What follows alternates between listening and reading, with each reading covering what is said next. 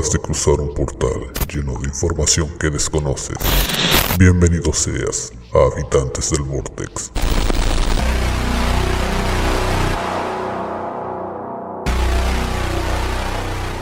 ¿Qué tal gente bella que nos sigue hasta el día de hoy después de haber tenido un lapsus, una laguna de contenido bastante amplia? Espero que no se hayan aburrido con los recuentos que les estuvimos presentando en Último Beat. Y gracias por tenerlos de vuelta en esta nueva temporada con sorpresillas y nuevo contenido. Como siempre, tenemos a nuestro querido Jumi del otro lado de la Ouija. ¿Cómo estás, Jumi? Estoy sintiéndome chico gamer en este momento. Ah, cierto que enchulaste el estudio. Sí, eh, compré nuevo teclado por problemas técnicos, porque el otro se le quedaba pegada la, la letra espacio, así que necesitaba un poco de espacio. Muy Y bien. Tuve que comprar un teclado nuevo, pero no tenía teclado sin lucecitas, así que compré un teclado con lucecitas. Oh, ahora sí eres un chico gamer. Sí. Un, un podcast cada vez más profesional.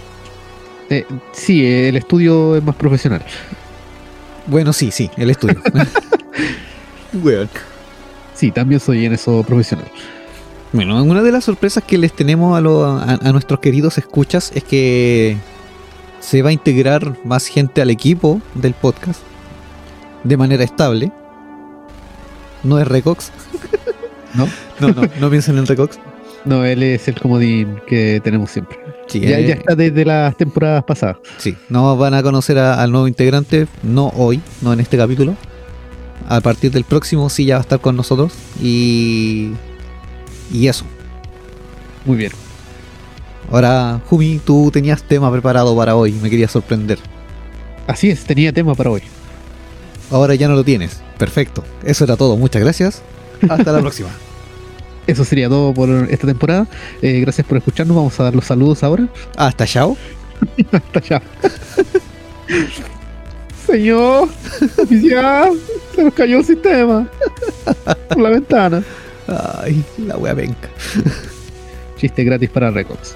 Sí, chiste gratis. Sí. Y ahora sí, no, en hablando en serio, eh, Jumi nos tiene preparado la clase de hoy.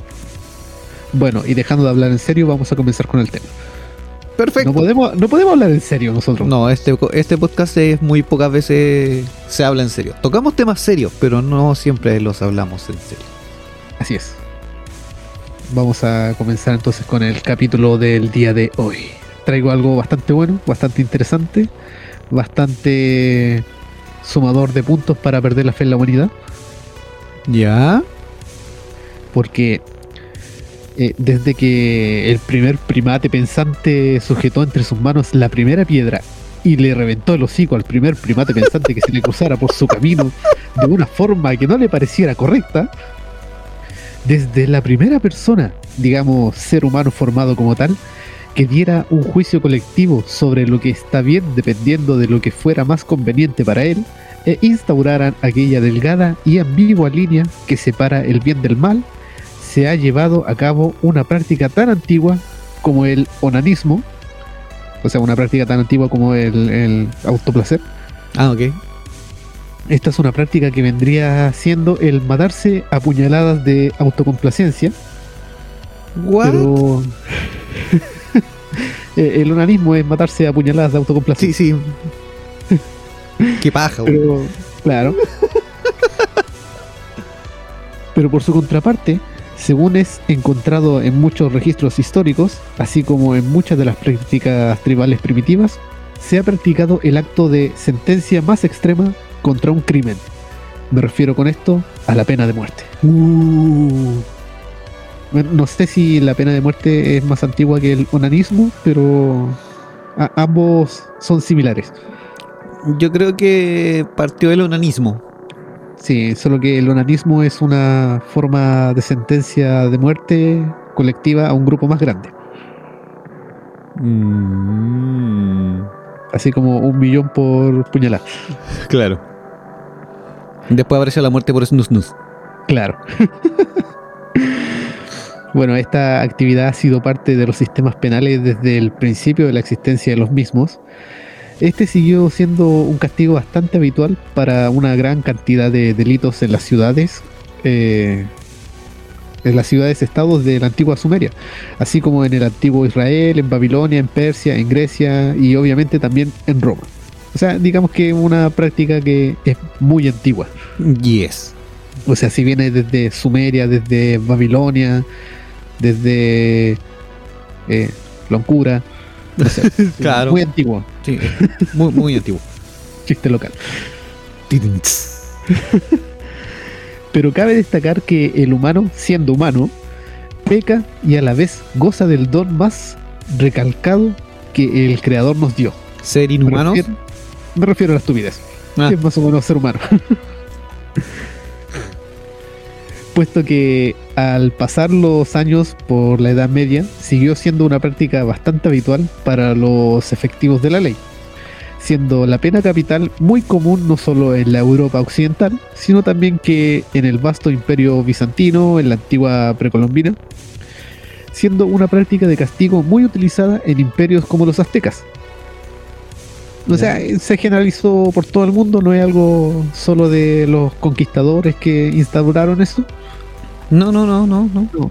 A cualquiera que se le levantara la raja y dijera, eso no me gusta, eh, ahí existía la pena de muerte. De hecho, creo que lo mencionemos también en el capítulo de los vikingos, eh, de que ellos también pues tienen, eh, aparte de la pena, bueno, aparte de los sacrificios que ellos entregaban a, a Odín o a los dioses según la situación que, que fueran a vivir, ellos también tienen eh, castigos de muerte, castigo de pena de muerte. Sí, qué bonito es el sistema legal. Sí. Bueno, y quitados de la pena y de la empatía, no hasta hace mucho, el ser humano prosiguió con estas prácticas para condenar los crímenes realizados por otros seres humanos, aunque para fortuna de muchos, ya hace siglos que ser condenado conocedor del poder mágico y místico del jabón para blanquear ropas dejó de ser considerado crimen de brujería y condenado por la ley a la pena capital. O sea, digamos que eh, tener ropa blanca ya no era consecuencia de la suicidación involuntaria por fuego. De autopiroquinesis. Claro, eh, antes te condenaban a, a la pena capital por cualquier estupidez. Tu ropa está muy limpia, eres una bruja. Sí. Bueno, y aunque muchos de ustedes puedan pensar que la pena de muerte es una solución y castigo efectivo contra criminales de calidad psicópatas, asesinos y violadores, muchos otros pensarán que no es algo humanamente ético asesinar personas para castigarlos. Eh, Tenemos de ambos bandos siempre. Ah, Ahí tengo sentimientos encontrados. ¿Por qué? Porque considero a veces que hay cierto tipo de seres que no se les puede llamar humanos, que no tendrían por qué estar aquí porque vienen a puro gastar aire y hacer cosas malas, o sea, daño, ¿cachai? Sí, sí. Pero por otra, por otra parte, a veces el sistema legal no funciona y condenas erróneamente a un inocente y imagínate lo mandan a él a la pena capital. Sí, por eso eh, aquí pongo que existen ambos tipos de pensamiento, eh, incluso entre el público, porque no quiero ponerme de un solo lado. Muchos pensarán que no es ético matar gente como castigo y otros pensarán que servirían de abono para las plantas. Claro.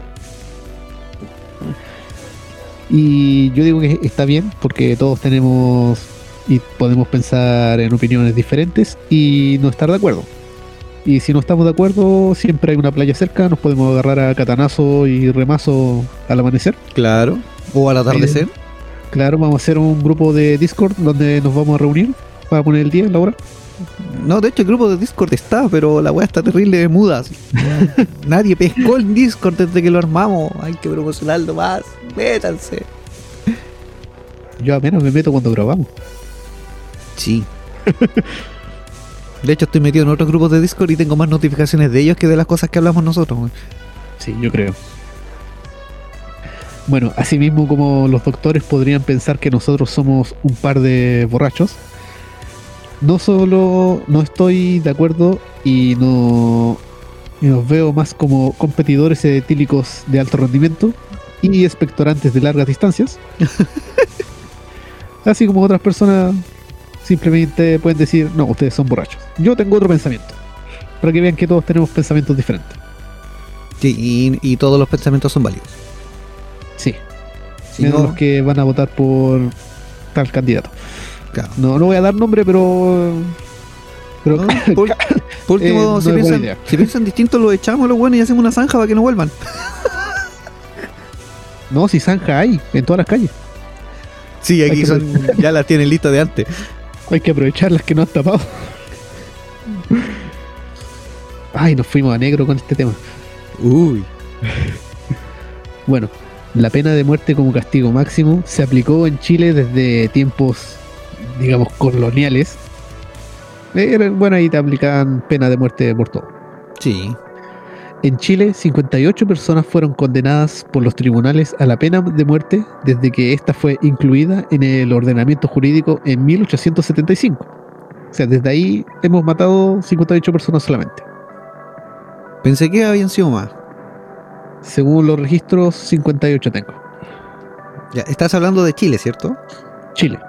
Ah. No, en el mundo tenemos. No, no, no, es que del 73 para adelante también hubieron. Ah, sí.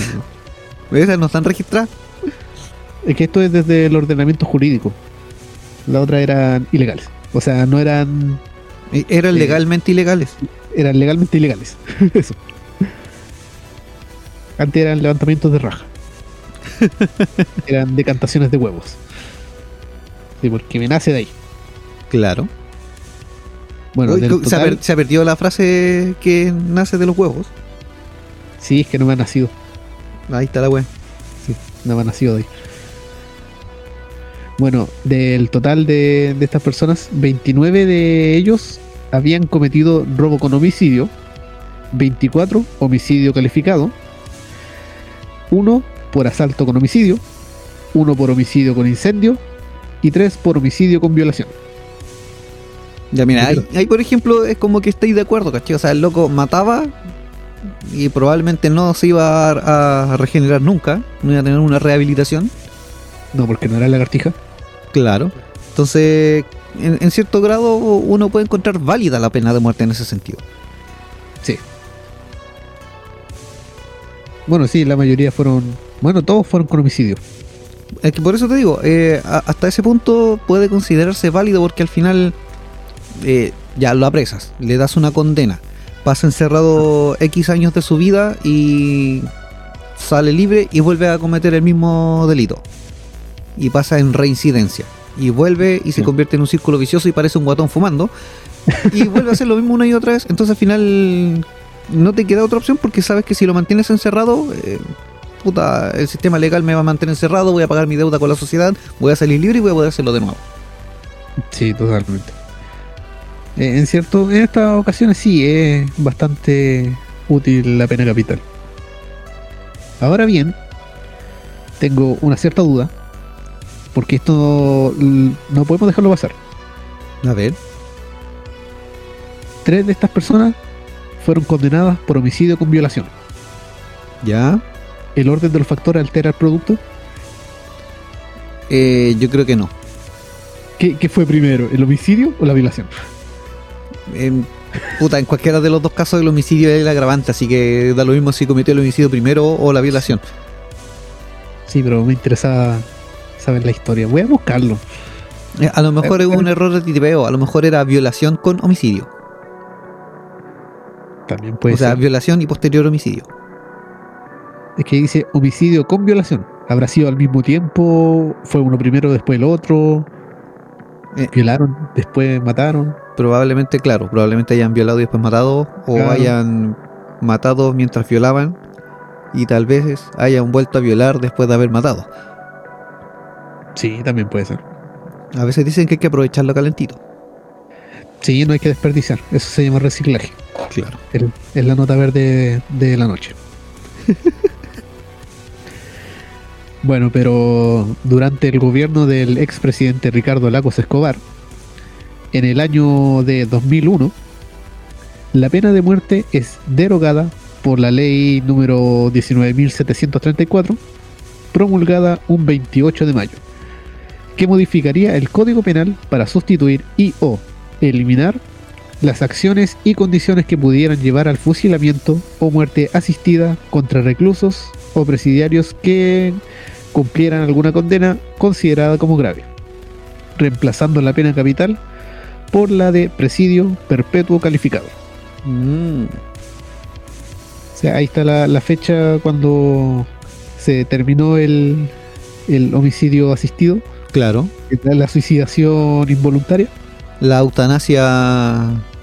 eh, no, sería como eutanasia, eutanasia a distancia.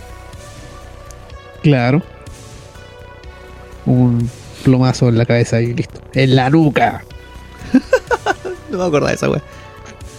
Pero aún así, eh, el tema, por ejemplo, de la- del presidio perpetuo calificado. mm, Aquí voy a descon- desconozco un poco el tema, a lo mejor tú lo investigaste más. Pero igual después se les da las facilidades de salir por buena conducta. Sí.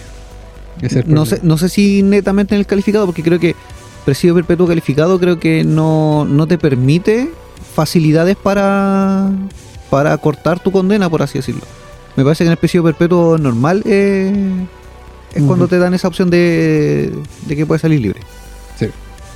No, no lo tengo No muy sé. claro, pero a, a lo que voy a la raíz es que como que no se saca mucho mandarte a presidio perpetuo, sabiendo los crímenes y aberraciones que puedes cometer o hayas cometido, y después te dejen en libertad de nuevo para que vuelvas a reincidir. Sí, ahí hay un pequeño y diminuto detalle en lo que es lo legal. Bueno, eso se llaman vacíos legales. Sí. Bueno, en el Código Penal establece en su artículo 32, bis regla 1, que aquel condenado por esta última pena no podrá optar a la libertad condicional sino una vez transcurrido 40 años de privación de libertad efectiva. Ahí está lo que quería saber. Ya, ok. O sea, si estás condenado a, a perpetua, eh, no puede tener eh, libertad condicional sino después pasados 40 años. Eh, Pero igual, ¿cachai? Eh, vaya a tener la, la- la libertad igual. Sí. Bueno, también depende de la edad a la que te meten o te condenan la- al presidio perpetuo, porque obviamente si ya te condenaron con 30 o más años, o sea, con 30 años de edad, a eso me refiero, Ajá. va a estar saliendo a, a los 70 años más o menos si es que sobrevives hasta esa edad dentro del, del penal. Sí. Yo creo que ahí ya no podéis perseguir muy bien a la gente. No, no, no, ya. La burrita no alcanza. Sí, vais buscando a alguien, se te olvida. Tenés que ¿Qué, ir al qué le iba a hacer usted? ¿Por qué, era- media hora. ¿Por qué la estaba persiguiendo? En mis tiempos. ¿A dónde vivo? Oye, ¿tú qué o qué? Se vaya a secuestrar a alguien, se te olvida dónde tienes que llevarla. Secuestré a alguien si te olvida dónde lo dejaste, pues. Claro. No vaya a poder hacer violación porque ya tenéis disfunción. Claro. No vaya a poder apuñalar a nadie. Ay, se me ocurrieron unos chistes, pero son tan duros que no, nos van a censurar con cuática y la Cali nos va a terminar llamando por teléfono y gritándonos. Así que, no. Sí, Saludos, no, prima. Dejémoslo, dejémoslo. bueno, lo que vendría esto siendo muy diferente de haberse aplicado al recluso de pena de muerte, ya que aún pasados esos 40 años no sería necesario darle libertad condicional, básicamente porque el recluso estaría muerto y no tendría sentido alguno que se le dé la libertad. Ok, o sea, ahí la justicia prevalecería. Claro, o sea, si el recluso hubiera sido asesinado, eh, no creo que pasados 40 años le den libertad condicional. Mm, Claro, a menos que venga un nigromante y se lo Claro. lleve.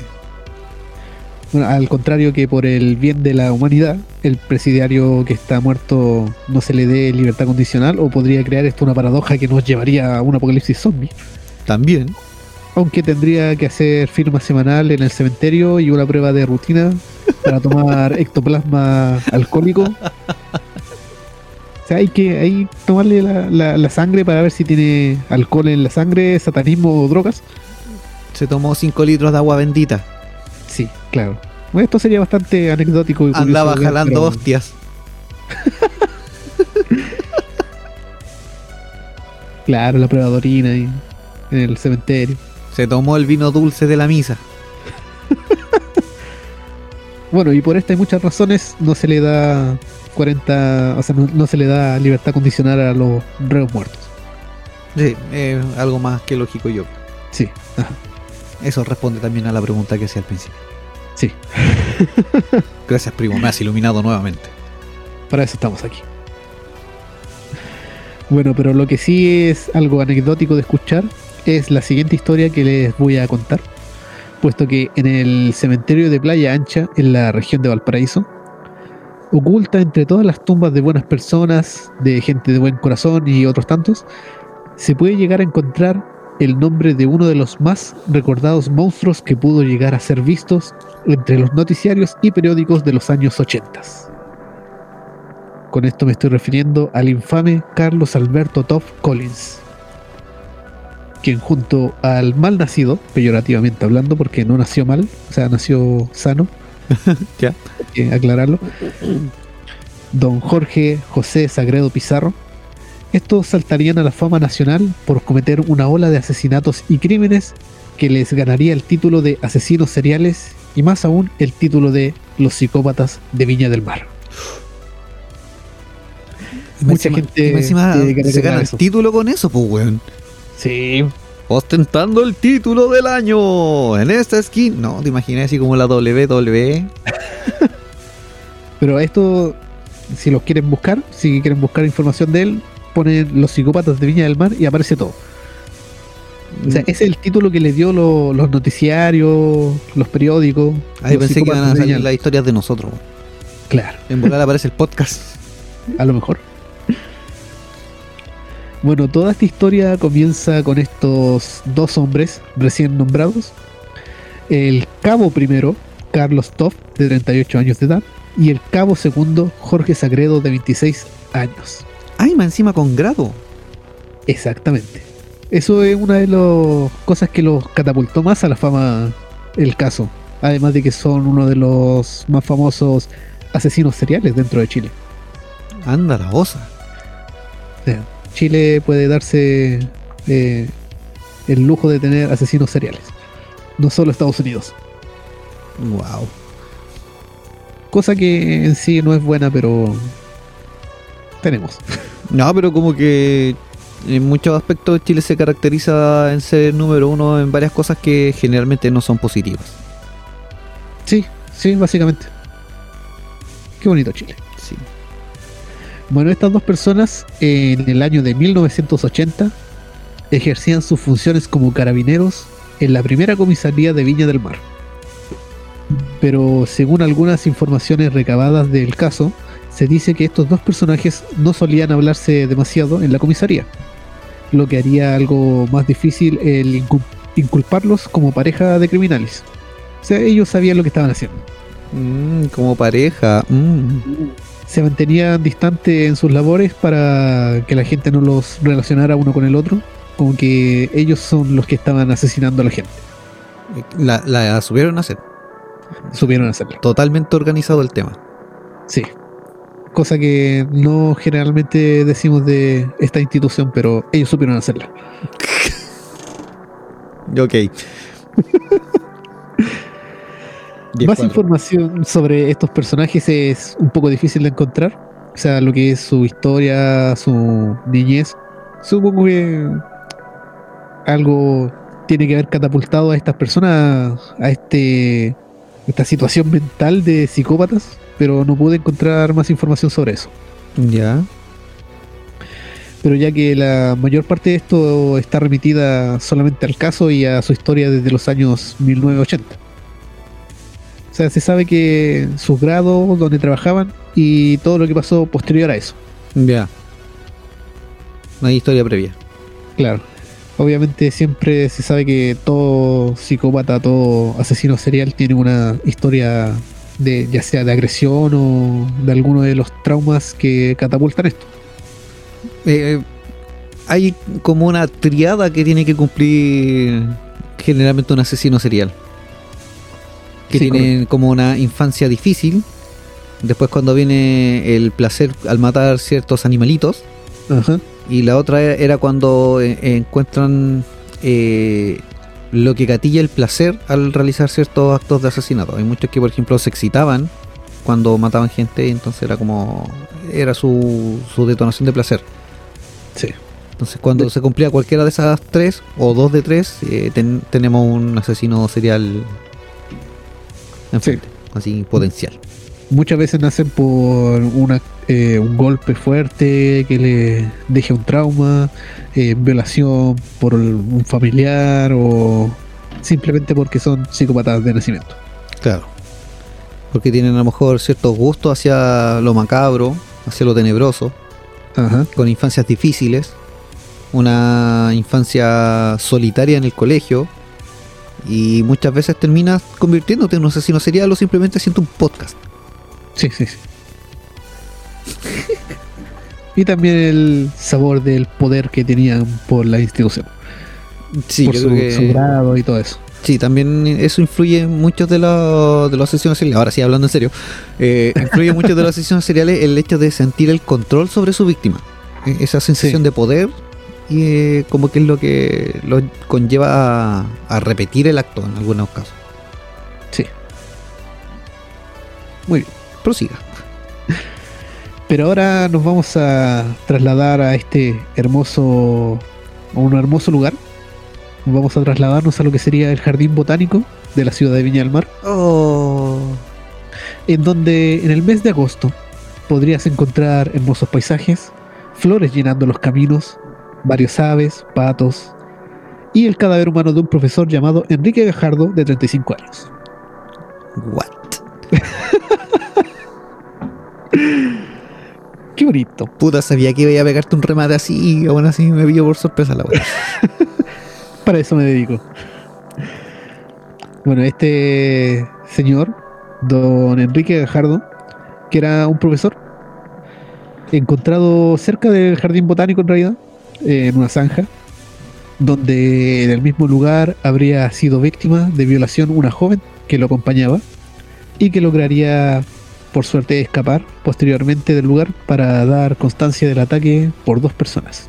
Pero, ¿te cachai el tema? Ya las zanjas vienen desde tiempos inmemoriales, pues weón. Sí, Y esto eran carabineros, entonces ya. Puta, está todo dicho, weón. Bueno, el día 5 de agosto de 1980, el periódico La Estrella de Valparaíso publicaría en su portada la noticia del encuentro de un vehículo modelo Austin Mini en el Cerro Esperanza, a punto de precipitarse sobre la Avenida España. Y dos días después, la noticia sería el encuentro de un cadáver correspondiente al profesor eh, cerca del jardín botánico, eh, metido entre medio del pasto, del matorral y en una zanja. Ya imagino auto- el- me, me imagino el impacto de la persona que lo encontró. Sí. ¿Y en qué Y condiciones lo habrá encontrado? Fue asesinado por balas Ah, ok. O sea, no fue. en la cabeza y la espalda. No, no hubo así como algo tan. tan Sí. cuático tampoco. De hecho, me sorprende más que encuentro información sobre los vehículos encontrados que de la infancia de estas personas. Eh, sí, tienes razón. Según un Austin Mini fue encontrado en el Cerro Esperanza. Pero es que es un mini, pues. Ah, sí, era un Mini. Bueno, este sería el inicio para una de las olas de crímenes más recordadas del país y para un pánico generalizado en la quinta región. Esto después de que tres meses después del primer asesinato se uniría a la lista de el homicidio de Alfredo Sánchez, un médico de 34 años de edad que el 12 de noviembre, en una noche en donde Viña del Mar había quedado a oscuras por un apagón, y sin televisión para ver, sin Netflix para entretenerse, saldría en búsqueda de una actividad recreativa más interesante, junto a Luisa Fernández. No, eh, a Luisa Fernanda Bole Vaso, una enfermera del Hospital Gustavo Frey, Mm. y su novia en ese momento. Sí, ya me imagino qué tipo de actividad más recreativa pueden haber salido a hacer. Claro, fueron a jugar al doctor y a estudiar anatomía. Claro. Bueno, ellos irían en un vehículo Renault hasta el sector de Laguna Sausalito para aplicar el estudio de anatomía horizontal. Hasta Está esperando el remate. Che, tu madre. Esperando la risa. Para que la gente se dé cuenta que yo eh, escribo los, escribimos los guiones y no solamente hacemos copia y pega. Claro. También le, le metemos la- los chistes entre medio. Sí, ti- tiene que ser una pega completa. Sí, pues, obvio. Como la de estos dos señores. Ellos hacían la pega completa. Ya que estando eh, estas, el doctor con la enfermera en la laguna Sausalito, llegan dos hombres que los abordarían con violencia, obviamente, donde el médico sería sacado a la fuerza para ser terminado con dos disparos en el tórax por un arma de fuego calibre 38. Ya. y siguiendo lo que sería recurrente como su modus operandi, tomarían a la joven para alejarla del lugar, abandonando el vehículo y violentarla sexualmente. Digamos, violarla. Esto sería algo bastante recurrente en todos los casos de estos dos señores de dudable reputación. O sea que, en resumen, todos sus crímenes se basaban en violación y asesinato. Sí, correcto. De hecho, vaya a notar un, un patrón en todos los, los casos cuando vayamos avanzando. Ya. ¿Vale? Aunque en contra del instinto primario de la enfermera, esta no presentaría gran resistencia, lo que haría que sus agresores le perdonaran la vida para dejarla escapar sin más consecuencias que el intenso trauma que le habrían generado. Esto no solamente con ella, eh, hubieron por lo menos tres o cuatro mujeres que al no prestar una gran resistencia serían perdonadas por estas personas para que ellas pudieran escapar. Ya. Pero siempre eh, recurriendo a la violación antes de eso. Claro, es como te vamos a violar, pero si te portas bien, no te matamos. Claro. Sí. Bueno, las indagaciones de la policía, basadas en las declaraciones de algunos testigos, arrojaron los primeros resultados. Uno de los dos individuos, bastante autoritario y de tez blanca, medía un metro ochenta, mientras que su compinche era un poco más grueso y bajo, más eh, carabinero. Gori. Medía- Claro. Medía un metro setenta. Y siempre acataba las órdenes del primero. Este sería el, el cabo segundo. Sí, notoriamente. Mientras que el otro acabó primero. Juego de palabras. Barato, pero resulta. Tira por inteligencia para ver si se te ocurren más chistes. Ya veremos. Pero sería en el año de 1981 cuando la policía lograría unir cabos. No hablo a estos dos cabos. No, esto ya se habían unido solos antes. Ellos iban unidos ya. Atando cabos. y comenzaron a notar el patrón que seguían estos dos antisociales, ya que en la noche del 28 de febrero, mientras se desarrollaba el Festival Internacional de Viña del Mar, donde al finalizar el acto de aquella noche, don Fernando Lagunas Alfaro, de 54 años de edad, se dirigiría hasta el estero Marga Marga en compañía de la delicada y refinada señorita Delia González Apablaza una sexo servidora de 24 años de edad, ok. apodada. Mira, eh, esto te va a encantar. A ver, dale, dale. ¿Cuál era el apodo? Ella tenía un apodo. Ella era apodada la Topollillo. No sé si porque te hacía. Se, se le metía toda la boca, le quedaban lo- las mejillas como topollillo. O a lo mejor cuando te veía te decía, ¡ah, la camita! Claro. ¡Ah, la camita! A lo mejor le, le la- las orejas tanto que le quedaban grandes. O a lo mejor tenía unas paletas pronunciadas en la dentadura. Claro, O por lo pequeñita. también puede ser. Carita de ratón, pequeñita, menudita. y bigotona. Sí, puede ser. Saquen sus propias conclusiones y envíenlas al correo. Sí, de- mándela al Insta. Claro. ¿Por qué le decían la topollillo? Bueno, eh, don Fernando, este señor de ya edad avanzada, y la señorita Delia serían ultimados esta vez sin dejar supervivientes del hecho. Aunque esto puede deberse a que, según testigos cercanos del lugar, darían testimonio de que la mujer habría gritado por ayuda afirmando que el agresor era un gendarme. Ah, oh, lo Ella descubrieron. y claro, en este caso los agresores habrían sacado a esta pareja, habrían acabado con el señor primero, habrían violentado sexualmente a la sexo servidora y luego la asesinaron. Ah. Eh, yo cacho que también igual ella puso resistencia porque nada es gratis en este mundo. A lo mejor. Yo creo que también habría, habrá sido un detonante en estas personas que no les gustó que se resistiera. Puede ser. Bueno, aquí ya vamos notando este modo operandi que tenían, esta relación entre todos los casos, de que tomaban a una pareja que estuviera en el acto y asesinaban primero al hombre para aprovechar a la mujer. Claro. Pero siempre era una pareja en vehículo. O sea que aquí se daban una vuelta por la puntilla y dejaban la cagada. Sí. Qué bonito. No tengo un chiste para eso. Puta la wea. lo, lo estaba pensando, pero no tenía. ¿Viste? No te dio la tirada. No, es que no estaba en el guion. Uno natural. Bueno, según parece, esta vez solo habría actuado uno de los dos criminales. O, bueno, eh, oficiales criminales. O- oficialmente asesinos. Sí, sí. Esta vez solamente uno de los dos actuó. Pero que gracias a los gritos de la joven prostituta, se habría. se podría obtener una nueva pista de la identidad de estas personas.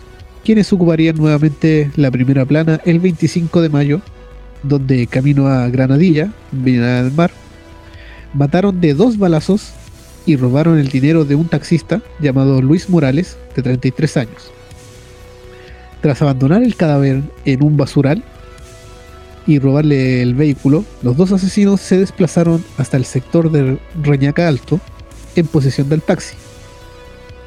Este, esta vez ya sería algo diferente.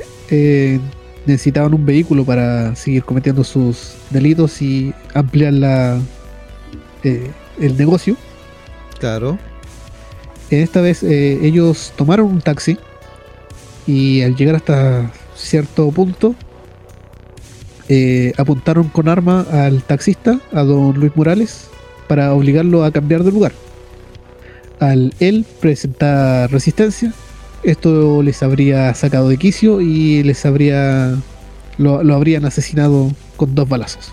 Claro, eh, es que bueno, probablemente en los primeros casos, eh, o en el caso anterior que mencionabas donde estaba la, la Topollillo, eh, seguramente lo descubrieron o por el traje o porque posiblemente andaban en el vehículo institucional. Sí. Entonces obviamente, claro, tienen que ahora guardar apariencia y todo lo demás y necesitan un vehículo que pudiera eh, cumplir con estos requisitos. Así es. Bueno, aquí ya consiguieron un vehículo. Al día siguiente, el 26 de mayo del 81, se toparían con un vehículo Fiat Ritmo. Tiene, información de los autos. po. Claro. Bueno, eh, estando en el taxi, se toparían con este vehículo, el Fiat Ritmo, en el que se encontraba el trabajador obrero Jorge Inostroza Letelier, el cual sería bajado del vehículo a la fuerza, y no por decisión propia, así como la encerrada la Rapunzel. Ya. Esto para ser asesinado con un disparo en la cabeza.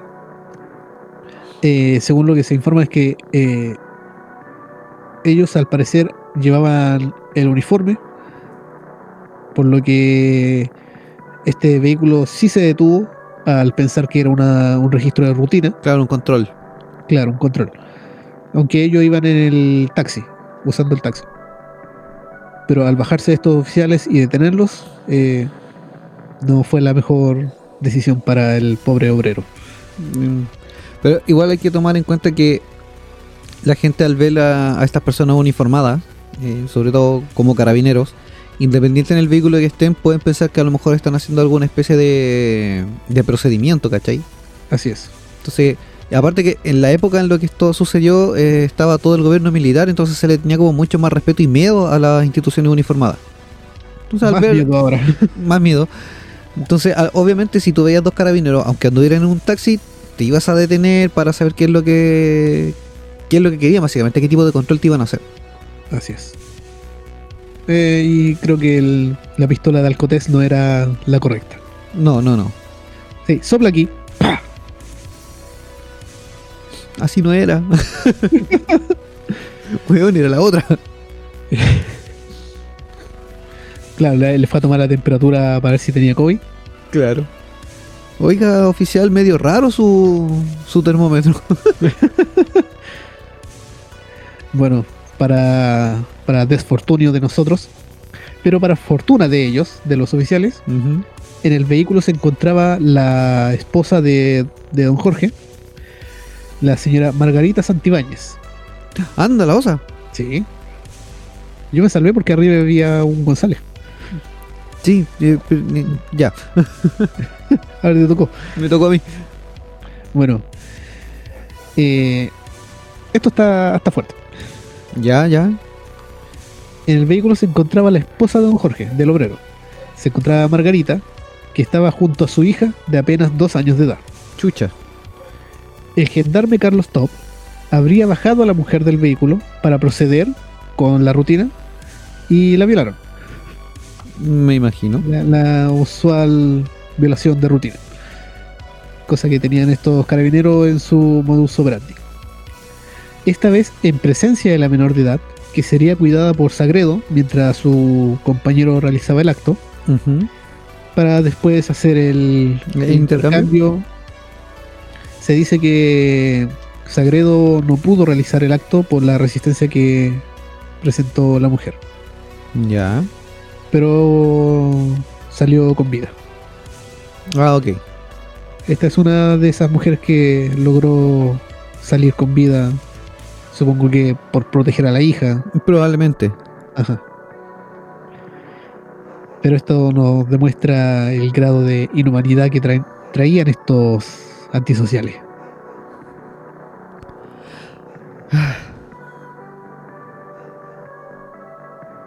Ah, se me repitió un texto. Bueno, el 28 de julio de 1981, los carabineros abordaron el taxi de Raúl Aedo León, donde el cabo Top le disparó por la espalda, para luego ambos arrojarlo a una quebrada. Este es otro taxista. Ya. Abordaron un segundo taxi y le dispararon. Estos antisociales tomaron el cadáver y lo arrojaron a una quebrada en el sector del Jardín Botánico Nacional de Viña del Mar. Ahí encontramos otro cadáver más. Ya van dos. Sí. Presumiéndolo muerto. Mientras ah, en este caso presumiéndolo muerto. Así que ya sí, Claro. ya, ya sé para dónde podría ir la micro. Sí, sí. Así que, bueno, el taxista eh, no murió de la caída, no murió del disparo, por suerte, con sus últimas fuerzas, o sea, con las fuerzas que tenía en el momento. eh, el taxista logró subir por la quebrada para poder escapar. Entonces Agredo lo ultimó con un disparo en la cabeza. Mm, No sobrevivió. me imagino. Sí, para la gente que no lo sabe, un disparo en la cabeza eh, es sentencia de muerte. no lo intenten en casa. No, por favor. Claro. No, la gente que se muere de un disparo en la cabeza es porque quiere morirse. Las balas son, son invención del gobierno. ¿Ven? Así se escuchan los antivacunas. Claro. No, si en realidad no te morís por el plomazo en la cabeza, es una, un chip que trae que te hace que te muráis por el 5G. Sí, ahí está la cuestión. Sí, las balas traen un chip. Y tratan de herirte para que. Para, para poder rastrearte y saber todo lo que haces. Claro. Bueno, siguiendo con los casos, tenemos el caso del empleado bancario Oscar Nogueira y Nostroza, que fue la siguiente víctima de los psicópatas en el mes de julio, cuando este señor viajaba por un camino troncal en compañía de su amiga Ana María Riveros Contreras, fueron interceptados por un taxi que los obligó a detenerse nuevamente. Tenemos este caso de, de que intentaron hacer el, el control y que detuvieron un vehículo. Ya. Bueno, ambos pensaron que se trataba de carabineros que realizaban una inspección de rutina o algo, aunque era rutina para estos asesinos. Claro. Era una inspección de rutina normal para estas personas, pero no para el resto. Al acercarse al vehículo, el cabo Toff sacaría al hombre para arrastrarlo a una esquina y acabarlo con dos disparos, Ya. mientras que Sagredo violaría a la mujer en el asiento trasero del automóvil. Como lo hacían siempre. Claro, para posteriormente unirse Toff al acto. O sea, se iban vuelta y vuelta. Claro, pero siempre tenían esta esta costumbre de abordar parejas. Sí, no, no cambia eso. Ahí está el patrón. Claro. Salvo cuando asesinaron a los dos taxistas, que era porque necesitaban El los vehículo. vehículos para proceder. Pero aquí se nota que ellos sabían lo que hacían porque cambiaron el vehículo. Por, obviamente por seguramente habrá quedado algún rastro, habrá quedado alguna habrá quedado sangre y para que no los pudieran registrar o para que no fuera el vehículo registrado como robado y los pudieran encontrar, ellos cambiaron el vehículo y asesinaron a otra persona. Es que mira, aquí también va otra cosa. Que tú decías que, o te llamaba la atención, el por qué se, se conocían los datos de los modelos y marcas de los vehículos.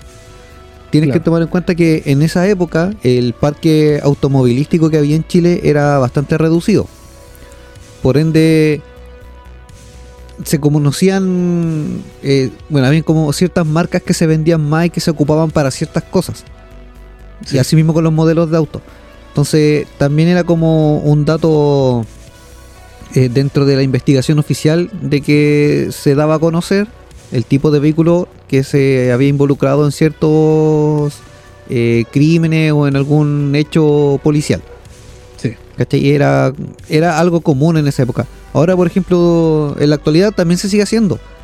Pero como que uno no pesca muchas veces el- la parte del modelo de auto porque ahora la gente no lee la noticia tan completa como se hacía antes. Pues ahora, por ejemplo, si te dicen la noticia que hubo un crimen o un hecho policial, tú tratáis de buscar al tiro la parte central de la noticia y, y te saltáis lo demás. pues. O sea, si viene, No. un- si viene el modelo de vehículo, patente, cualquier cosa, muchos se lo saltan y se van así como, ya, ¿qué pasó?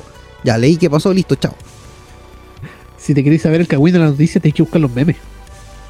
Es que yo creo que algunos leen completamente eso para, para poder hacer el meme.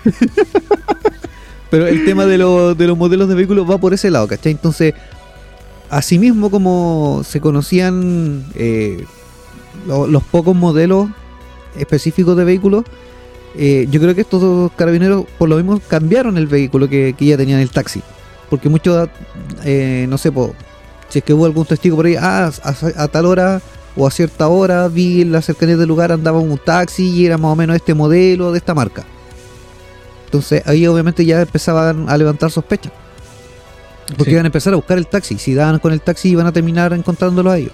Entonces por eso yo creo que llegó un momento en que dijeron, bueno, hay que pegarse las corridas, cambiamos el taxi porque nos van a agachar. Sí, aquí podemos notar que sí hay inteligencia en estas personas, Hasta cierto punto. hasta cierto punto. Bueno, esto nos trasladamos ahora al primero de noviembre del 81. Todo transcurre durante este año. En No, el pues sí, Día no- de Todos los Santos. No estáis hablando en el de noviembre, 81, ¿cómo va a estar transcurriendo en este año? Pues weón. En el mismo año de 1800 1981. Ah, ya. Es que como dijiste que había ocurrido en este año. No, si no, no están ahora entre Ah. nosotros. No, entonces ¿por qué podía estar ocurriendo ahora en este año? Si dijiste que era en el 81. No sé, el 2021 está acuático. Está, está muy bizarro este año. Sí, Eh, de- después de la serie que escuché de Spotify, weón, ya no distingo el presente del pasado, weón. Sí. Ya, dale, prosigue.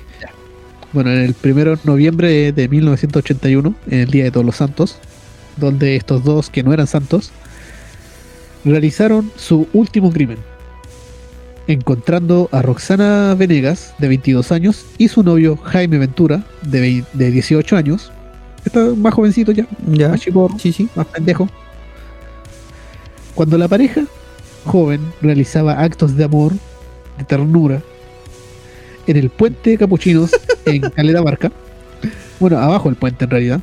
O sea, estaban metiendo el paté. Sí. Esta vez sí en un vehículo. Ahí con las bicicletas al lado. ¿eh? Es que eran jovencitos, po. Sí. Probablemente recién salieron de cuarto medio, algo así, no sé. po. Claro, y pescaron al, al loco de 18 años, lo bajaron de su skate, de su patineta. y se la robaron para ir a cometer más crímenes. Sí, con la- el gorro de la institución para atrás, así, la visera para atrás, Claro. con lentes negros y los pacos. Y los tirantes, y los tirantes de esos tipos suspensores de cuero que ocupaban en esa época colgando así. Claro. Con los pantalones a media raja. pantalón de carabinero, pero tipo paracaidista, Claro. porque estamos hablando de los 80. Sí, pues ahí eran anchos. Claro, sí. Su, su pirueta radical ahí. Ya, bueno, estamos desviando. Carabinero radical de los 80. Bueno, se repetiría entonces la misma rutina de estos psicópatas, en esta ocasión, al dar muerte al joven y violar a su pareja. Testigos atraídos por los disparos aseguraron haber visto a un hombre con bigote tratando de forzar a la joven antes de acabar con su vida con otro disparo. Se estaba moviendo mucho. Sí. Esta vez también tenemos eh, testigos que al escuchar gritos y disparos habrían acudido al lugar para alcanzar a ver el- los rasgos de esta persona y entonces este hombre acabaría con la vida de la mujer y escaparía. Pero ahí alcanzaron a. No a identificarlo, pero sí alcanzaron a verlo. Sí, aquí alcanzaron a verlo, pero no de no andaba con la ropa institucional, así que no lo podían relacionar con esto. Ya. Bueno, existieron dos investigaciones paralelas durante esta serie de crímenes. Una fue conducida por el OS-7 de Carabineros de Chile, dirigida por el coronel Ursúa, y la otra por un grupo especial de la Policía de Investigaciones de Chile, los PDI, dirigida por el comisario Nelson Lillo. La clave para dar con estos dos psicópatas fue entregada por el cabo Juan Quijada, eh, perteneciente a la primera comisaría de Viña del Mar, donde trabajan estos dos eh, psicópatas, luego de que Sagredo le confesara sus crímenes. El cabo Quijada, saltando la quijada, denunció al grupo especial, al OS7 de Carabineros. ¿Sabes qué, qué tan weón tenés que ser para confesar tu crimen? O sea, eh, puede que sea la carga de culpa sea muy grande o Ajá. estás muy curado. Sí, sí. Yo creo que, que la carga de culpa. Claro. O a lo mejor Juan Quijada le está contando algo interesante, así, ¿sabes qué? Eh, eh, me compré un auto nuevo, eh, tengo casa nueva, eh, yo maté a alguien. ¿Has matado a alguien? No, pues. Claro. Yo maté a alguien. ¿Sabes qué? Maté como a 18. ¿Has matado a 18? No, puro ver que tenía puro auto Yo tengo dos, tengo dos taxis. Tengo dos taxis. Y la patrulla. Claro. Pero aquí, al confesar sus crímenes, eh, habría sido sapeado, Ujú. tateado y sería apresado junto a su compañero. Cuenc. Los retratos hablados proporcionados por los testigos sobrevivientes permitieron finalmente que el 4 de marzo de 1982 se produjera la detención de los carabineros Jorge Sagredo y Carlos Toff Collins, quienes fueron eh, quienes fueron sindicados como los dos asesinos. O sea, fueron detectados como los Claro, eh, claro, claro. nombrados Ya como los dos asesinos de todos estos casos. Al ser apresados, alegaron ante la justicia que habían asesinado por encargo, según ellos, Ya. y que los autores intelectuales eran personas con mucho poder. O sea, no estoy hablando de, de Goku, de Naruto, sí, personas con poder financiero. Me, me imagino si eran. Sí. No personas que podían hacer un Choryuken y. No, no ese tipo de poder. Claro. No sé si existe gente con ese poder, pero aquí estamos hablando de poder financiero. Bueno, el ministro en visita, Julio Torres, tras revisar todos los antecedentes, decidió condenar a muerte a los dos psicópatas en un fallo de primera instancia que la Corte Suprema confirmó en enero de 1985. O sea, estuvieron tres años encerrados. Ujú. ¿Dos años? ¿Dos años? Cerca de tres años. Casi extraño. Sí, casi tres años. Poco antes de ser conducidos al paredón, los asesinos y violadores esperaron en vano que el general Augusto Pinochet, en ese entonces presidente de Chile, les concediera el indulto. El entonces jefe de gobierno negó la petición al considerar que no eran reos dignos de indulgencia. Mm, Bueno, eh, Pinochet tenía corazón en el fondo. Claro. A Pero es veces se pegaba la escurrida. Pero igual tenéis que tomar en cuenta que en, en la doctrina militar, si tú haces algo que, que va en contra como de, de la humanidad o va en contra de, de ciertos principios y valores morales, no hay perdón. Ajá, pero ¿dónde está esa línea que separa lo bueno y lo malo? Porque No, recordemos que tampoco está libre de pecado. No, O sea, como pero ya es que había una imagen que po. Claro, asesinaron, pero el problema es que violaron. Claro, esa fue la cuestión. Claro. Yo creo que Yo creo que fue más que nada porque casi los pues, porque los cacharon al final. Eh, Yo también creo puede ser ese fue el pega así como "Bueno, te cacharon. Nada que hacer. Bueno, en la madrugada del 29 de enero de 1985, un grupo de 16 gendarmes que calzaba zapatillas y uniformes, divididos en dos pelotones de 8, entraron a la cancha de la, res- de la resguardada cárcel de Quillota, donde el piso estaba cubierto por lonas y por varias frazadas, para que los condenados no supieran el momento exacto de su fusilamiento. Wow. O sea, aquí tení el primer castigo, que es el castigo psicológico. Claro. Los tuvieron un buen rato atados a unos postes y con estas sábanas eh, no supieron cuando llegaron los, los gendarmes que lo iban a asesinar. A los dos hombres les colocaron un disco naranja en la zona del corazón para que los demás supieran en dónde disparar. ¿Les encontraron el corazón? Les costó. Ah, Bueno, eh, fue un supuesto. Así como eh, aquí Me debería imagino- haber uno. Me, me imagino que el disco igual era pequeñito. Sí, era un disco, se habrá sido como de cartón, de papel, solo para que se pudiera diferenciar el lugar donde de- tenían que disparar. Por eso me refiero que era pequeñito. Sí. Yo caché era como una moneda de 10 pesos. Claro, una tapa de bebida colgada ahí. Bueno, a las 5.53 am se descargaron las subametralladoras UCI, cada una cargada con solamente una bala, directo en el pecho de los sentenciados. Luego de seis minutos, estos fueron declarados muertos y posteriormente fueron sepultados en el cementerio de Playa Ancha. O sea, ya después de seis minutos se aseguraron que no eran zombies. Que y que tampoco no eran vampiros. Claro, no sobrevivieron a los 16 disparos. A 8 disparos cada uno. Yo cacho que esos seis minutos fueron excesivos. Sí. Yo no habría esperado tanto. A, veces yo- para las precauciones nunca es excesivo. Claro. Uno nunca sabe. Ocho balazos en el corazón puede ser eh, un milagro y sobrevives. ¿sí? Pero claro, dos disparos en el tórax o un disparo en la cabeza, eso te mata. Claro. Estos dos antisociales lo sabían. Pero es que no tenían corazón, po. A lo mejor por eso se tomaron los seis minutos. Sí, po. A lo mejor no le achuntaron al corazón. Todo calza.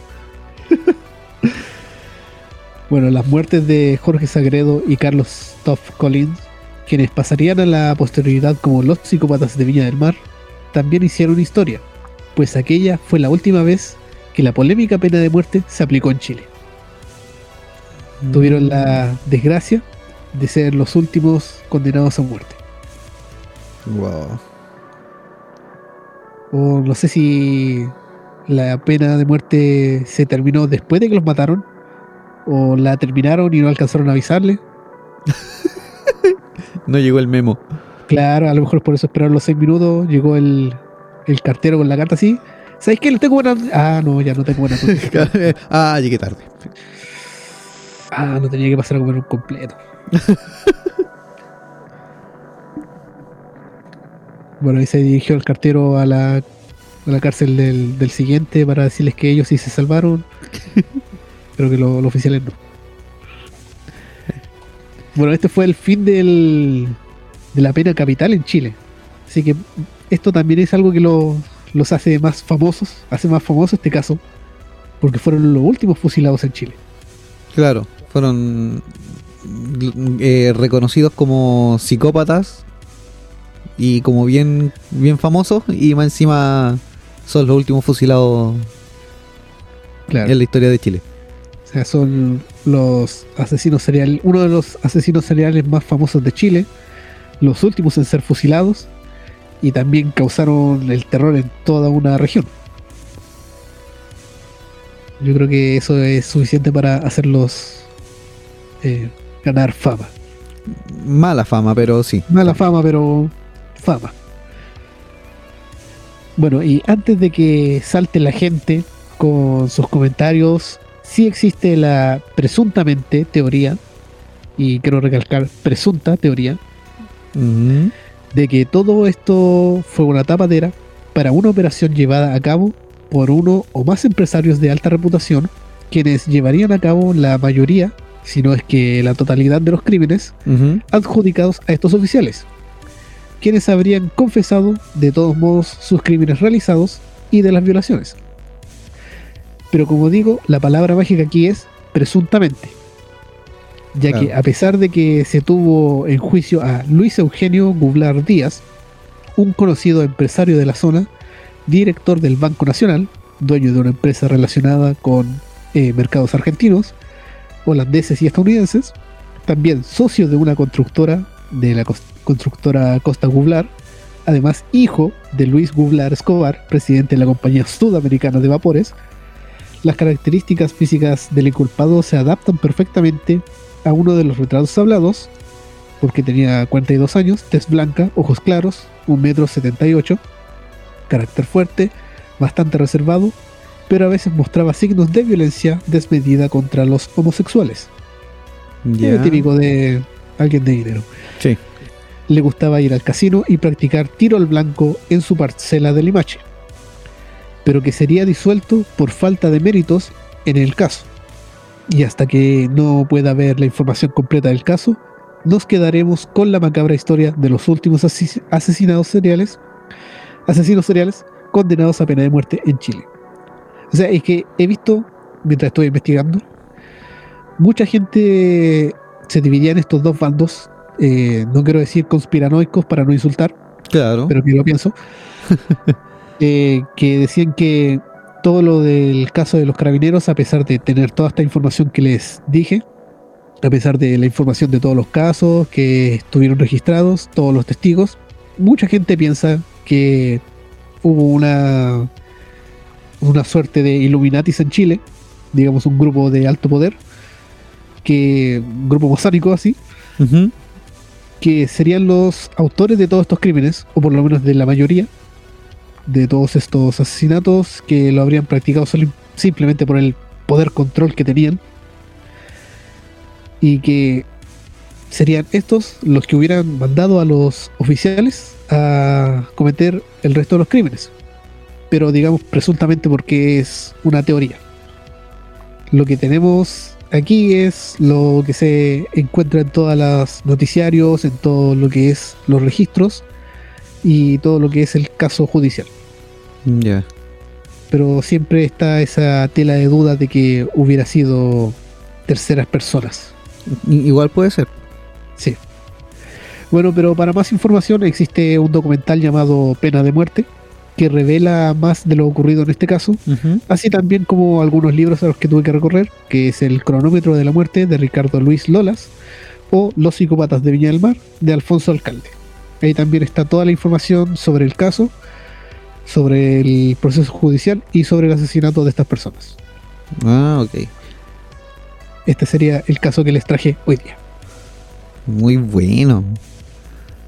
Su- Súper interesante. De hecho, debo confesar que yo desconocía el tema. Yo lo había escuchado como por el nombre de, de los psicópatas, pero no había escuchado la información completa. Mm. No, eh, de hecho sí me sorprende el, el tema. En un momento sí me preguntaba, así como por cultura general, cuándo se había terminado la, la pena de muerte en Chile. Claro. Porque Ahora ya lo sabemos. Claro, ahora lo sabemos. Porque igual en varios casos que hemos mencionado, eh, por ejemplo cuando hablamos del chacal de Nahuel Toro, eh, también él fue condenado a pena de muerte. po. Sí, Y él fue como en el 76, me parece que, que te había comentado. sí. Entonces ahí yo también quedé así como, ah, yo sé que eh, había pena de muerte en Chile y sé que en ciertos años se, ya se abolió, pero no recordaba en qué año era. Bueno, por ahí por el 85, por ahí.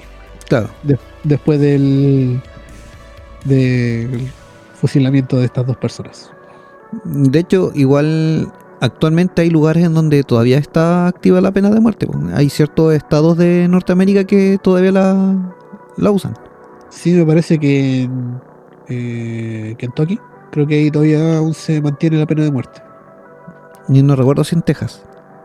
Seguramente en Texas, porque es Texas. Sí. Pero allá la pena de muerte es por inyección letal. Sí, que fue. Antes era la silla eléctrica. Sí. Eso era más interesante porque nos daba trabajo. Sí, pero es que ahora, ¿cachai? Pues energías renovables, hay que ser Claro. cuidadosos con el medio ambiente y aparte del tema de los derechos humanos. Su silla eléctrica solar.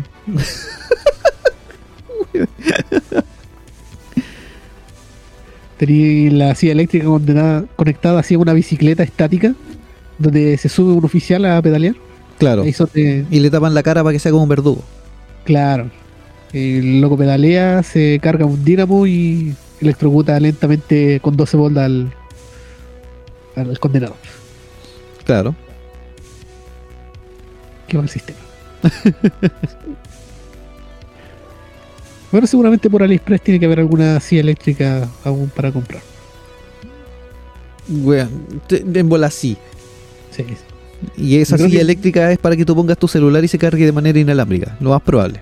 Sí, sí. Y tenga lucecitas tipo gamer. Una silla eléctrica gamer. No lo había pensado de esa manera ahora que lo dijiste. No, yo estaba pensando así más oscuro. Por eso, una silla eléctrica para matar gente, pero con LED. así. Claro, sí. Y con respaldo lumbar para que el, el condenado no, no sufra tanto. Claro, para que tenga una buena postura. Claro. No, y estaba pensando así como. Por alguna razón se me vino a la mente. Esas sillas para bebé. Ya. Que tienen, que tienen la mesita y todo. Pero eléctrica. No quería llegar tan, tan lejos, pero se me vino a la mente. Pero ¿lo dices eléctrica como eléctrica de condena o sí eléctrica de que se pueda mover y la pueda manipular el niño para trasladarse? La segunda sería una buena opción. sí, porque si dice la primera, como que ya ahí sí que nos condenamos nosotros. Sí, sí, sí, por eso no quería llegar tan lejos. Ahí van a pensar que en verdad estamos muy mal de la cabeza. bueno, sí lo estamos. Y estamos hartos de fingir que no. Sí, por eso tenemos un podcast. Claro. Ajá. Bueno, esa sería toda la historia que tengo, toda la información que pude encontrar. No, muy, interesante y, y, y rica en conocimiento. Sí, me estuve guiando por unas 10, 11 páginas abiertas para sacar información de un lado o de otra, porque siempre a todas les faltaba algo. Así que de todas recabé, encontré esto. Hay un documental también que es bastante interesante. ¿Está disponible en la red? Está disponible en la red para buscarse. Se llama Pena de Muerte. ¿En la plataforma del logotipo rojo? Eh, seguramente en X eh, ajá, puedes encontrar porque ahí encuentras todas las películas. No, no, no, no esa. Ah, eh, yo la busqué por una página. Ah, ok. No sé si estará eh, en esa plataforma que no nos da auspicio. No, en la que subíamos videos hasta hace un tiempo. Ajá. Pero seguramente estará bien. Y si no, pueden ir a esa página tan amigable donde pueden encontrar otras películas. Además de otras cosas sabrosas. Ahí te- Oye, yo estuve viendo en esa página un documental sobre los tanques soviéticos. Conche su madre. No sé cómo llegaste ahí. Es raro, el mundo está cada Sí. vez más raro. también tenía la serie de Sakura Card Captor en español latino. A, a- a ver. Sí, de, de hecho estaba viendo la serie Loki ¿Ya? en esa página eh, que tiene una X al principio. Ah, ok. Pero la serie Loki de Real. Sí. No, a mí me llegó un link por Telegram. En uno de los grupos que estoy de, de series y cosas así. Ay. Bueno, muy buena información. Tarán. Eso fue lo más interesante del tema. Claro. No tenemos ningún chiste recurrente de, de este caso, por lo menos. No, no es chiste hoy día. No, no hay chiste. No estamos como en Plaza Sésamo esta vez que la frase del día es... Claro. El chiste negro del día es. No, ahora ya lo único que queda es mandar saludos y, y, y largarnos. Sí, Y, y entregar el espacio porque nos vamos a alargar mucho. sí, nos vamos a hablar mucho. La Mm. gente tiene que, que destraumarse. Ah, mandemos los saludos. Sí, los saludos correspondientes a todos aquellos que nos están escuchando, que nos siguen en, la, en los estrenos de los días, bueno, ya ni siquiera sé si vamos a estar siguiendo los jueves, en la tercera temporada. En Ah. el día que sea que nos estén escuchando ahora a través de la radio. y que también después se repiten el plato y lo comparten a través de Spotify. Sí, Saludines también a quienes se han agregado a, a Instagram y han comenzado a comentar nuestras publicaciones, historias y lo demás. sí.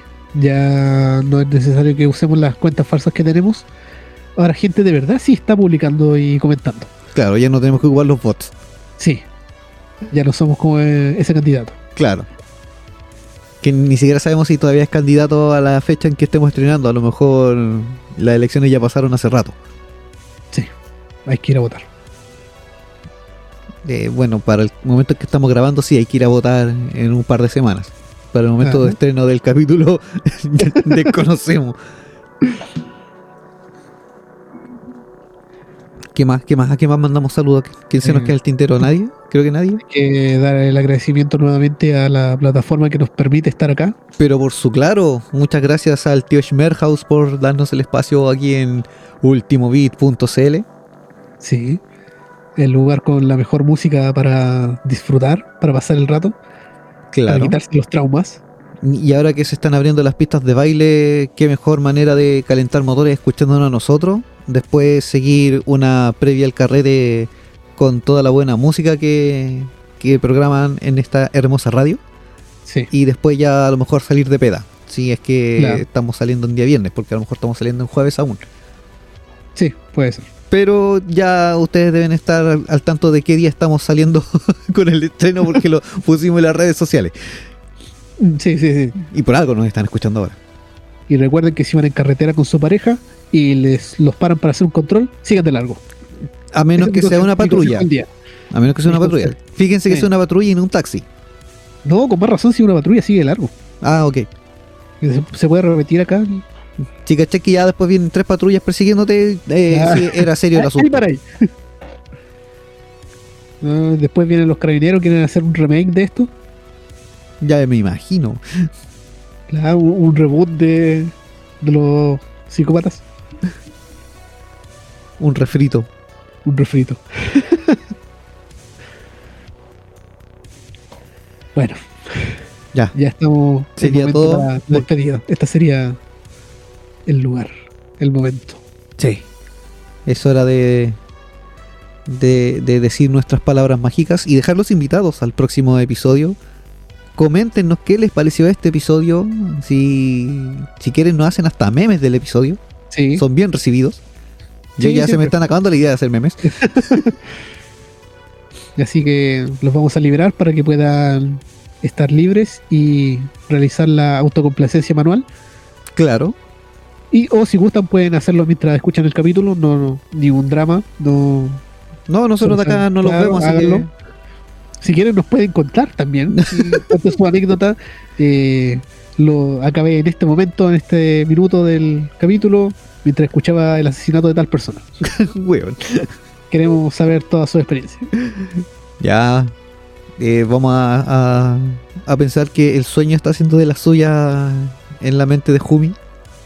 Y por eso está empezando a, a dar ideas raras. Ay. No, no manden fotos, por favor, de eso. No, por favor, no manden fotos, pero cuenten las experiencias. Ah, ya, ahora sí. Despedimos a todos nuestros engendros sin fíbulas, marionetas y engendros y, y- y seres varios. Onanistas. ¿Y qué? ¿Y qué? Onanistas. Ah, onanistas. Esta es la nueva palabra del día. Weón, vamos a tener la mansa lista de. Sí, weón, vamos a aparecer como minoría. Como, como las Este- minorías sexuales. Eh, Es nuestra versión del LGTB Plus más. Claro, pero versión oscura y 24. rara. Claro, nosotros vamos a incluir a todo esto, vamos a hacer un.